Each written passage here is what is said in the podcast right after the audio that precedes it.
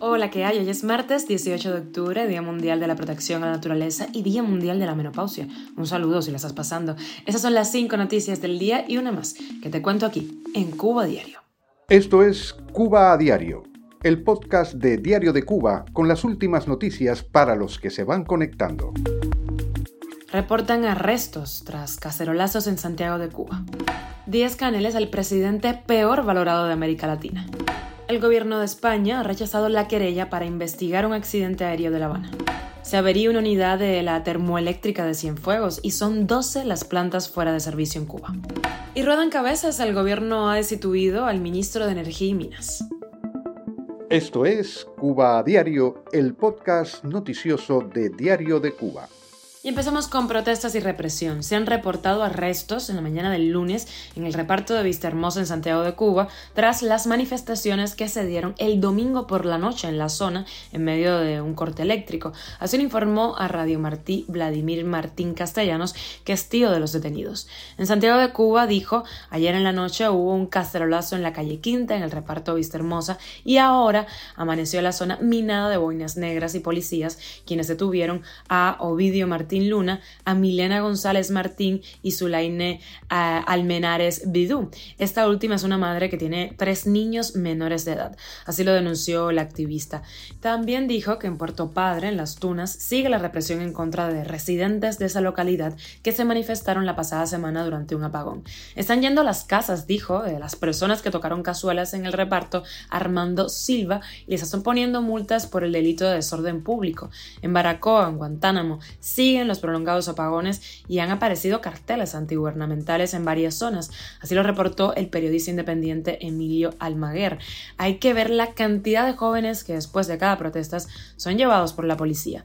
Desde la ciudad de Guantánamo, el periodista independiente Anderlay Guerra comentó que no hay una mejoría con el tema de los apagones y eso sucede en varios puntos del país. Se extienden de entre 10 y 12 horas, por eso las manifestaciones son cada vez más públicas, especialmente dijo en las zonas sur y norte de la ciudad en medio de un apagón en la noche del sábado. Recordemos que se produjo un incendio en un local gastronómico de la cadena estatal Litú.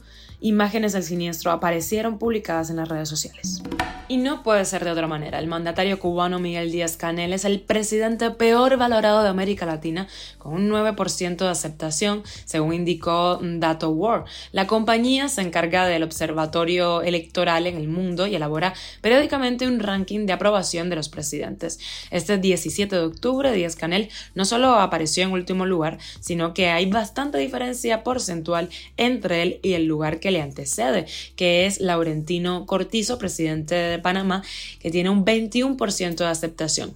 En julio de 2022, el gobernante cubano no aparecía en el ranking en esta lista, sin embargo, tras un año de represión, juicios a presos políticos por las protestas del 11 de julio, aumento de la inflación y de la crisis energética, la aceptación de Díaz Canel cayó en picada. Cuba a diario. Y recuerdan que la única sobreviviente del accidente aéreo de La Habana de 2018 interpuso una querella ante las autoridades españolas, pues el gobierno de España no va a investigar el accidente, eh, así lo hicieron saber autoridades judiciales de ese país tras esta querella presentada por la cubana Maylen Díaz Almaguer, que bueno, fue la única que sobrevivió en este incidente. El objetivo de la querella era que se investigara a la compañía aérea mexicana Global Air y a su director general de nacionalidad española por la supuesta comisión de 113 delitos de homicidio por imprudencia grave y otro de lesiones. En una resolución emitida el pasado jueves y a la que ha tenido acceso el diario español La Razón, el magistrado concluye que los hechos denunciados, que hacían alusión a supuestas deficiencias de seguridad, no pueden constituir delito alguno. Después de un año de investigación, la compañía estadounidense Boeing, fabricante del avión siniestrado, dijo que el accidente se produjo por un fallo humano. La situación energética en el país, los apagones, pues no parecen tener una solución a corto plazo y de hecho las autoridades lo han reconocido en varias ocasiones. Ahora la unidad 4 de la termoeléctrica Carlos Manuel de Céspedes de Cienfuegos salió de servicio tras sufrir una avería, lo que implica que son 12 las grandes plantas de generación fuera de funcionamiento de las 20 que existen en Cuba. Las desgracias nunca vienen solas. De acuerdo con el reporte de la estatal Agencia Cubana de Noticias, esta instalación sufrió fallas en la caldera y está sometida a un proceso de enfriamiento natural para dictaminar la eh, envergadura de la afectación. Eso pudiera tomar pues de 3 a 4 días. La avería grava la ya de por sí crítica situación de la generación eléctrica en Cuba, que no ha hecho más que empeorar desde mayo pasado.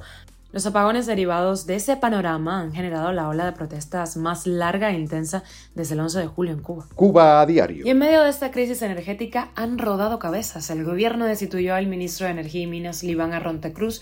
También fue cesado en su cargo el director general de la Unión Eléctrica de Cuba, Jorge Armando Cepero Hernández. En una escueta nota y sin mencionar a los destituidos ni indicar si van a ocupar otros cargos, el sitio oficialista Cuba Debate anunció la designación de eh, Vicente de la O. Como nuevo ministro de Energía y Minas y Alfredo López Valdés como nuevo director de la Unión Eléctrica de Cuba. Arronte Cruz, el destituido, había sido designado en el cargo en diciembre de 2019. Las especulaciones en torno a su poca aceptación entre la cúpula gobernante se destapó después de que en 2021 no fuera incluido en el Comité Central del Partido Comunista, pese a su importante cartera en el país. Durante su ejercicio en el cargo, tanto el ministro cesado como su subordinado expusieron públicamente la crítica situación del sistema electroenergético de Cuba. Recién en el mes de julio pasado, no sé si se acuerdan, Arronte Cruz reconoció que pese a la promesa de Miguel Díaz Canel de que las reparaciones en las termoeléctricas cubanas iban a permitir un remedio en los apagones, estos proseguirían durante un tiempo indeterminado. Y llegamos a la extra y tiene que ver con música. La cubana Chanel Terrero, quien triunfa en España, cantará la canción de la selección española de fútbol en el Mundial de Qatar, que se va a llevar a cabo entre el 20 de noviembre y el 18 de diciembre de este año. La canción se llama Toque y esto nos cuenta de ella. Es una canción para que todo el mundo cante, es una canción para que todo el mundo baile en equipo, es como Sí, es como. Yo creo, creo que sería como una canción de masas. creo que es perfecta para esto y además es muy divertida. Esto es Cuba a Diario, el podcast noticioso de Diario de Cuba, dirigido por Wendy Lascano y producido por Raiza Fernández. Gracias por acompañarnos, informarte con nosotros y hacernos parte de tu rutina. Recuerda que estamos contigo de lunes a viernes y nos puedes escuchar en Spotify, Apple Podcast y Google Podcast, SoundCloud, Telegram y síguenos en nuestras redes sociales.